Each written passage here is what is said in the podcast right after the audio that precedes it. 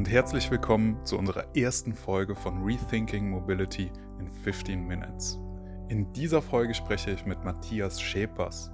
Matthias erzählt uns, was die Baubranche mit Zukunftsmobilität zu tun hat und warum Krisen durchaus auch als Chancen wahrgenommen werden sollten. Viel Spaß beim Zuhören. Matthias, freut mich, dass du heute dabei bist. Bin echt glücklich, dass das noch geklappt hat. Schön, dass du da bist. Ja, freut mich auch, Alexander. Matthias, der ist Architektur- und Nachhaltigkeitsexperte, aber das äh, erzählt er uns am besten selbst. Was können wir uns darunter vorstellen? Also im Grunde ist meine offizielle Bezeichnung in dem jetzigen Unternehmen Leiter für Nachhaltigkeit und wohngesundes Bauen mhm. bei der Krieger und Schramm Unternehmensgruppe. Ähm, aber selber, genau, ich bin äh, äh, studierter Architekt mhm. und ähm, eben Nachhaltigkeitsexperte. Und das kommt daher, dass ich ähm, bin jetzt erst seit ein paar Monaten bei Krieger und Schramm, habe vorher 13 Jahre in einem großen Unternehmen der erneuerbaren Energiebranche gearbeitet, mhm. erst als Architekt und habe mich da eben dann bei dem Thema Nachhaltigkeit weiterentwickelt, habe ein betriebliches Mobilitätsmanagement dort entwickelt, eine Strategie, die auch äh, recht erfolgreich war und war dann fast zehn Jahre dort als Nachhaltigkeitsexperte verantwortlich für die Nachhaltigkeitsstrategie. Mhm.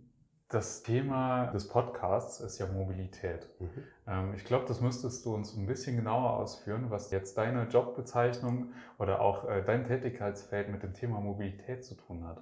Ja, ich meine, wenn ich mich als Nachhaltigkeitsexperte definiere, dann gehören ja verschiedene Bereiche dazu. Und ähm, ne, diese, diese Balance bei Nachhaltigkeit zwischen ökologischen, ökonomischen und sozial-gesellschaftlichen Aspekten ähm, in dem ökologischen Bereich fasst man oft das Thema Mobilität mit rein. Dabei hat das ja auch sozial-gesellschaftliche äh, ähm, Aspekte oder, mhm. oder Auswirkungen. Mhm. Ähm, und deswegen ist das ein absolut wichtiges Thema im, im, in dem Gesamtkontext der Nachhaltigkeit. Mhm. Und wenn ich vielleicht nochmal so rekapituliere, ähm, ich habe es ja kurz erwähnt, in dem Vorgängerunternehmen, in dem ich war, habe ich ein betriebliches Mobilitätsmanagement mhm. entwickelt ähm, für das Unternehmen, aber auch für die Mitarbeiter. Und da ist mir auch erstmal bewusst geworden, welche Auswirkungen ähm, die Mobilität wirklich auf unsere Gesellschaft hat. Mhm. Also wir fassen ganz viele Dinge darunter, ähm, ne, äh, äh CO2-Effizienz etc. Aber alleine die Auswirkungen bei der Fahrt zur Arbeit, also wenn ein mhm. Unternehmen, sagen wir mal, 1000 Mitarbeiter hat, dann kommen, was weiß ich, 500 Mitarbeiter mit dem Auto. Dann hat das Auswirkungen auf die Region, auf die direkte Umgebung. Und das ist so dieser sozialgesellschaftliche Aspekt der Nachhaltigkeit und eben nicht nur das Umweltthema, was mhm. da eine Rolle spielt. Mhm. Du hast auch gesagt, du bist jetzt ähm, im weitesten Sinne in der Baubranche unterwegs und aktiv. Geht es dabei auch um das Thema, wie kommen die Bauarbeiterinnen und Bauarbeiter zur, äh, zur Baustelle? Mhm. Ist das eins, was behandelt wird? Also ich glaube, das ist wirklich ein ganz kleines Thema, aber, mhm. aber tatsächlich eher, wie kommen die Materialien auf die Baustelle? Ah, ja, ja. Ne? Also die, mhm. die Lieferkette sozusagen, das ist, glaube ich, ganz spannend. Da mhm. gibt es ganz tolle Projekte in der Schweiz, wo wenn die sagen, sie bauen CO2-neutral, dann haben die auch gleich die ganze Logistik mit gedacht. Mhm. Also das, das ist, glaube ich, noch, das ist so eine Zukunftsvision, das hinzubekommen. Wenn wir das Thema ähm, Mobilität und Bauen uns betrachten, klar, ich habe die Aufgabe, das Unternehmen, in dem ich jetzt bin, äh, nachhaltiger zu gestalten. Da geht es dann eben auch um die Unternehmensmobilität mhm. und das sind dann mhm. auch die Fahrten zur Baustelle, klar. Äh, die, die kann man anders gestalten. Aber viel interessanter ist ja dann das Thema ähm, des Bauprojektes oder, oder des Ergebnisses. Ne? Also dieses, wir bauen äh, Geschosswohnungen mhm. und, und da das Thema Mobilität von Anfang an mitzudenken, das ist eine große Aufgabe und Herausforderung. Mhm. Stößt du denn bei diesem Thema auch jetzt in deinem Tätigkeitsfeld auf bestimmte Barrieren? Ja, ich habe ja ähm, mich auch getraut, diesen Wechsel zu vollziehen, weil das eine echte Herausforderung mhm. ist, weil da mhm. auch noch wirklich was zu tun ist. Und das hat mich aber auch gereizt, weil es einfach notwendig ist, dort äh, in der Baubranche Veränderungen herbeizuführen. Das betrifft die Unternehmen an sich, aber es betrifft ja tatsächlich vielmehr die Ergebnisse. Also ich mhm. glaube, das ist ja eher das, das, das Spannende dabei. Ein Unternehmen im Bereich Mobilität etwas nachhaltiger äh, zu gestalten, das kriegen wir hin. Mhm. Aber die Bauprojekte wirklich so zu planen, dass wir eine nachhaltige Mobilität dann auch für das Quartier erreichen, mhm. das, das ist die Herausforderung. Und das hängt oft nicht einfach nur an der Planung, das hängt auch an Regularien. Ne, mhm. an, an, an, an, an ganz einfachen gesetzlichen Bestimmungen. Äh, ist, ist es eine einfache Stellplatzordnung oder was auch immer, die ja bestimmte Dinge festlegt. Dabei müsste man da schon einen ganzen Schritt weiter sein. Mhm. Hast du gerade ein Projekt, wo du, woran du konkret arbeitest, von du gerne erzählen würdest oder wovon du erzählen kannst?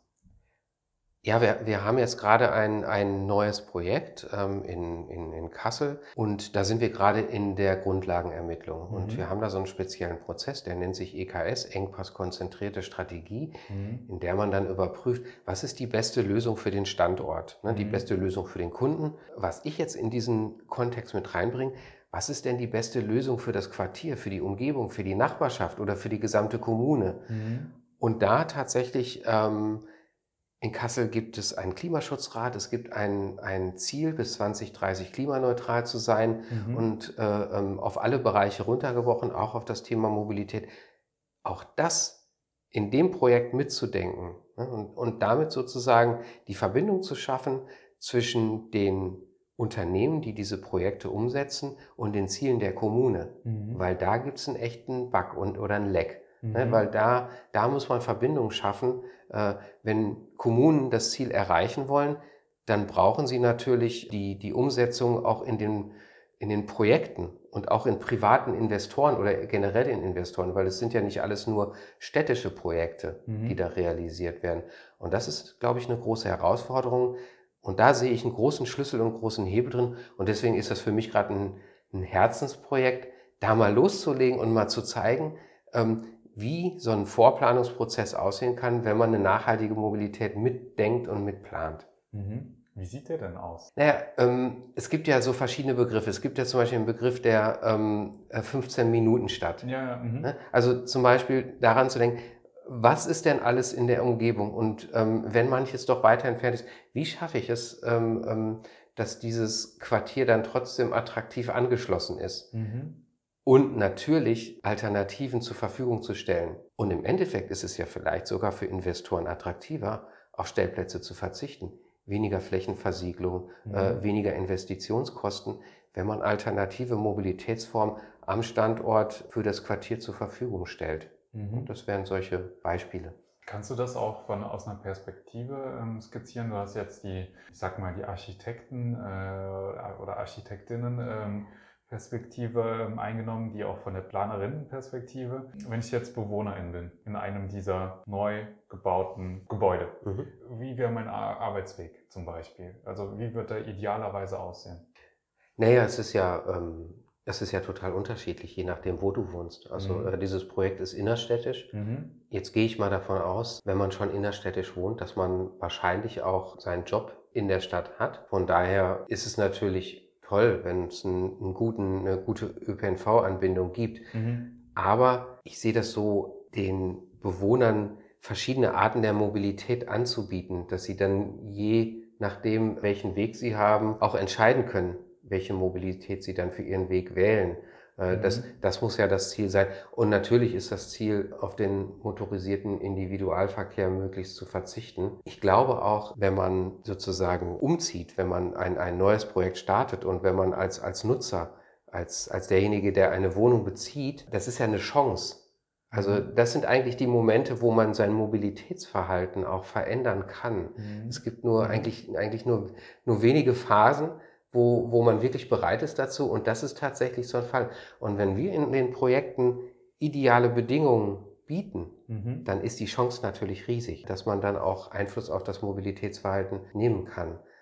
Aber das heißt eben auch am besten äh, so ein, wie so ein Mini-Mobilitätshub, in dem alle Möglichkeiten einer alternativen Mobilitätsform zur Verfügung stehen, anzubieten. Mhm. Das finde ich sehr, sehr interessant, weil das wissen wir auch aus der ähm, Soziologie beispielsweise, aus der Psychologie, wie interdisziplinär dein Denken da auch ist oder wie solche Projekte dann auch gedacht werden. Also das, was du gerade meintest, das ist der Übergang in eine neue Lebensphase. Das kann Umzug sein, das kann aber auch der Weg in die Rente sein, der Übergang zwischen mhm. Arbeit und Rente. Ja. Dass das die entscheidenden Lebensphasen sind, wo man Verhaltensänderungen äh, in der Regel auch durchführt, äh, wenn die Bedingungen gegeben sind. Und ja. ihr schafft die Bedingungen dafür, ja. dass so eine Verhaltensänderung möglich ist. Das finde ich ist ein sehr, sehr schönes Thema, was mich zu meiner nächsten Frage auch führt. Ich glaube, du äh, in deiner Position, du arbeitest sehr kreativ, du visionierst viel. Hast du denn diese eine Vision? Wie sieht die Zukunft für dich aus oder die ideale Zukunftsmobilität? ähm, es kommt, glaube ich, jetzt immer darauf an, über, über welches Gebiet wir sprechen. Also meine, meine Vision für eine Stadt ist ganz klar. Mhm. Ähm, ich glaube, wir werden über diese Versuche mal, mal temporär bestimmte Stadtbereiche anders zu nutzen, ähm, feststellen, welche Qualität unsere Städte eigentlich bieten können, ohne mhm diese riesigen Flächen, äh, die wir für unsere momentane Mobilität brauchen. Es mhm. ist ja mhm. fatal zu sehen, dass die Mobilität in der Stadt mehr Fläche einnimmt als, als der, der bebaute Bereich fürs, fürs Wohnen. Ja. Das, ist, das ist ja verrückt. Das heißt, ähm, der Stadt und der Bevölkerung wieder qualitativ hochwertigen Stadtraum zurückzugeben, das ist sozusagen meine Vision mhm. der Mobilität. Und das führt einfach dazu, dass wir natürlich diesen Individualverkehr völlig anders denken müssen. Mhm. Wobei ich mir auch bewusst bin darüber, in der Stadt wird es funktionieren und da ist die Akzeptanz auch da.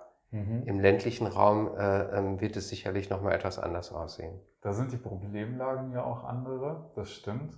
Ich finde, das ist auch ein ähm, wunder, wunderschöner äh, Schlussgedanke, dass du gesagt hast, es geht nicht darum, den Leuten das Auto wegzunehmen, sondern den Bürgerinnen und Bürgern was zurückzugeben, nämlich den Wohnraum, den Lebensraum. Mhm. Denkst du, wir sind da gesellschaftlich betrachtet gerade auf einem guten Weg? Ich glaube, im, im städtischen Kontext ja. Was, was ich manchmal ein bisschen schade finde, ist, dass wir erst durch durch Krisen feststellen, welche Chancen wir haben. Mhm. Also es ist die Corona-Krise. Ähm, ich ich hole jetzt doch einmal ganz kurz ein bisschen aus. Mach das. Ähm, ich habe so ein, ein Lieblingsbeispiel, das ist der Erderschöpfungstag, ähm, ne, der uns immer zeigt, wir immer mehr Ressourcen verbrauchen oder mehr Ressourcen verbrauchen, als die Erde uns zur Verfügung stellt. Mhm.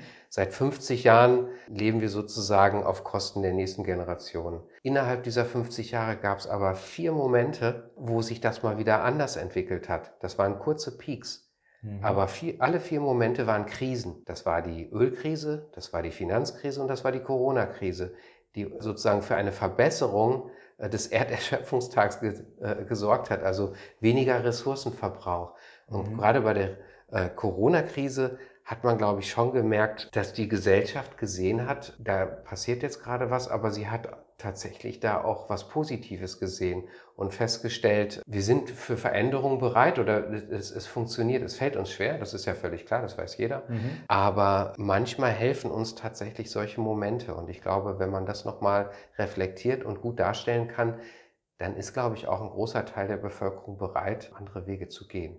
Mhm. Das ist ein ähm, positives Zukunftsbild, finde ich sehr schön. Ich würde abschließend nochmal fragen, gibt es irgendeinen Weg, wie ich dich erreichen kann? Sagen wir, wenn jetzt HörerInnen ähm, haben, die würden gerne verfolgen, was du tust, was ihr tut, schauen, wie sich das weiterentwickelt oder vielleicht auch potenzielle ProjektpartnerInnen, die sagen würden, ich würde gerne mit dem Matthias mal zusammenarbeiten. Mhm. Auf welchem Weg könnten wir dich da erreichen? Naja, also ich bin äh, über, über LinkedIn bin ich beispielsweise ähm, zu finden. Da mhm. gibt es auch hin und wieder mal kleine äh, Beiträge von mir mhm. zu Themen. Also ein Thema, was ich auch unheimlich gerne bespiele, ist das Thema Circular Economy. Mhm. Ähm, also ich glaube, darüber wird, mich, wird man mich finden und ähm, wonach muss ich suchen? Einfach meinen Namen eingeben, Matthias Schäpers oder mhm. ähm, Nachhaltigkeit.